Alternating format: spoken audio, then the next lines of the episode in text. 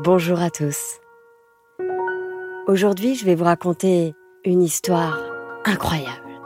Ça s'appelle La guitare de Django, livre signé Fabrizio Silei et Alfred aux éditions Sarbacane.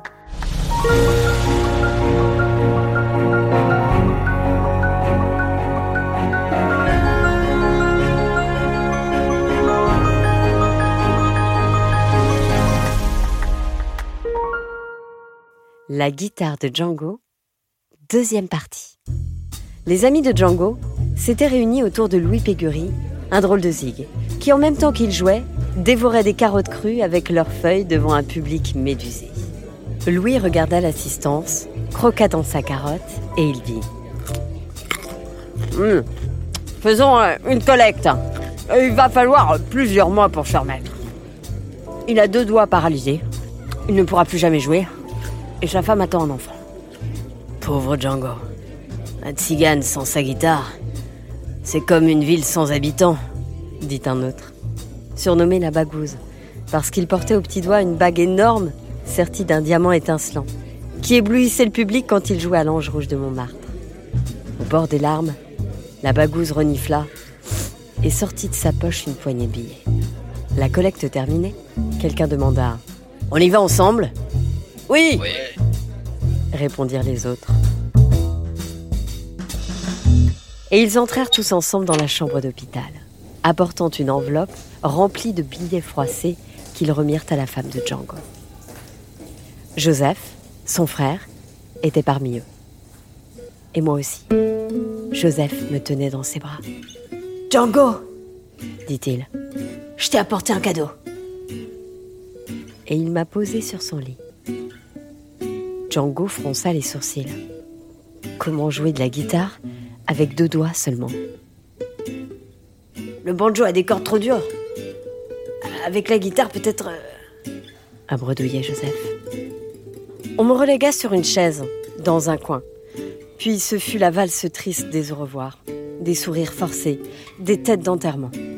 Une procession de par-dessus froissés, d'yeux luisants, d'habits rapiécés, d'où émanait une odeur de rue et de poussière.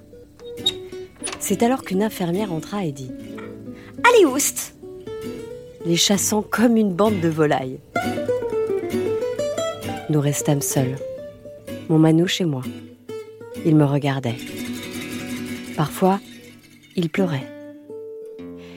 Il regardait sa pauvre main tordue, comme une serre de rapace, et il pleurait. Comme il était beau, avec ses fines moustaches, à la Clark Gable. Puis, un jour, sa femme arriva avec un étrange paquet. Il prit doucement le paquet dans ses bras et il sourit. Pour la première fois depuis la tragédie, il sourit. Son fils était né et Django souriait. Dans les yeux noirs de l'enfant, il y avait l'infini de l'océan Indien et la magie des forêts de Tamari les reflets brillants des danseuses de Degas et des myriades de promesses, des sommes d'amour et de félicité. Comme sa femme allait quitter la chambre, il la rappela et lui dit Passe-moi la guitare. Elle obéit sans avoir le courage de croiser son regard et s'enfuit, les larmes aux yeux. Il ne lui restait que deux doigts pour faire vibrer mes six cordes. Mes cordes étaient molles et ses doigts durs, hésitants. Sa main était comme une araignée estropiée, un train sans roue. Le Django élégant, vêtu d'un costume chic et chaussé de voyantes bottines aux talons rouges, n'était plus qu'un souvenir. Ses deux doigts encore faibles, nus et blancs comme les jambes d'une funambule sur son fil de fer, se mirent à sauter d'une corde à l'autre, tentant des acrobaties. Mais la frêle danseuse était gauche comme un éléphant et n'arrêtait pas de tomber. Malgré tout, courageusement, elle remontait du fond des filets de protection jusqu'au sommet du chapiteau. Là où les visages des spectateurs ressemblent à des têtes d'épingle, à des notes noires et mouvantes égrenées sur le pourtour des gradins. Mois encore, et les pas se firent plus précis. Déjà, la ballerine faisait des enjambées de gazelle, et comme un danseur noir habité par le rythme, sautait sur mes cordes dans un frénétique tip-tap.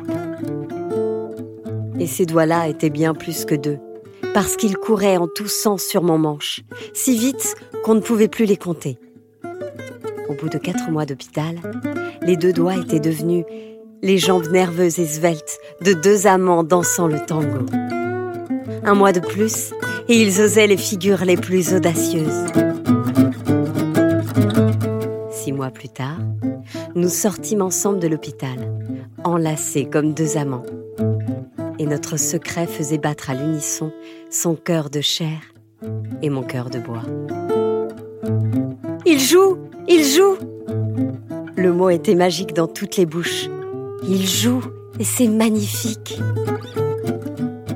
Mais comment fait-il avec seulement deux doigts? Deux doigts, oui, mais qui semblent être mille quand il joue. Ses amis nous rendaient visite exprès pour le voir jouer.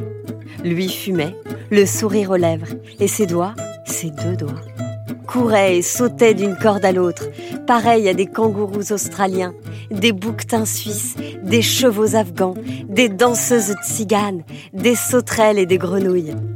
Et cela n'avait rien à voir avec un quelconque phénomène de foire. C'était de la vraie musique.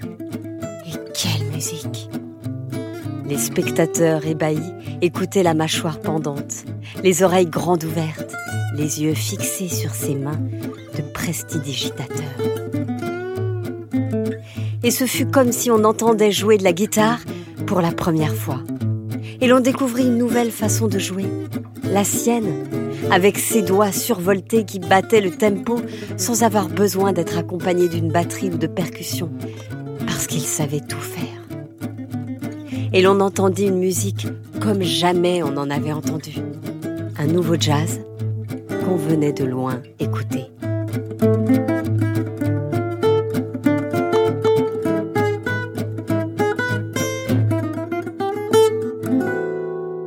Avec son smoking super classe et ses bottines à talons vert lézard métallisés, Django fit parler de nous dans tout Paris, à Londres et dans toute l'Europe, et même jusqu'en Amérique.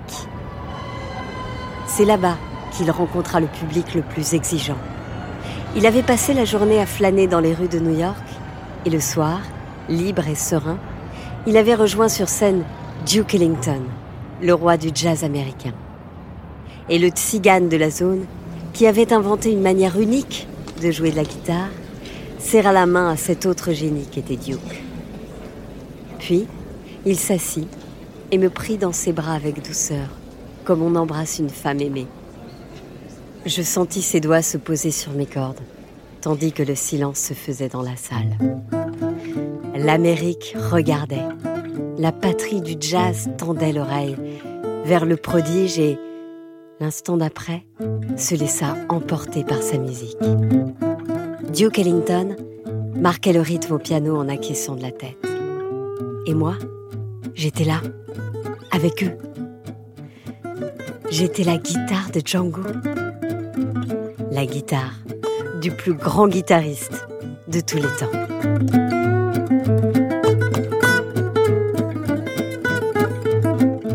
Voilà, c'était La guitare de Django, livre signé Fabrizio Silei et Alfred, aux éditions Sarbacane.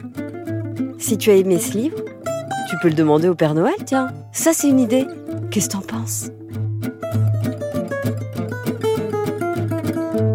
Encore une histoire est un podcast réalisé par Alexandre Ferreira, raconté par Céline Kallmann, c'est moi, et produit par Benjamin Muller.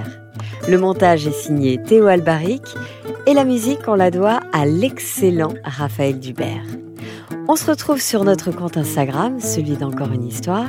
Et si vous souhaitez nous suggérer des thèmes de livres que vous aimeriez bien écouter en podcast, on est preneur d'idées. À très bientôt.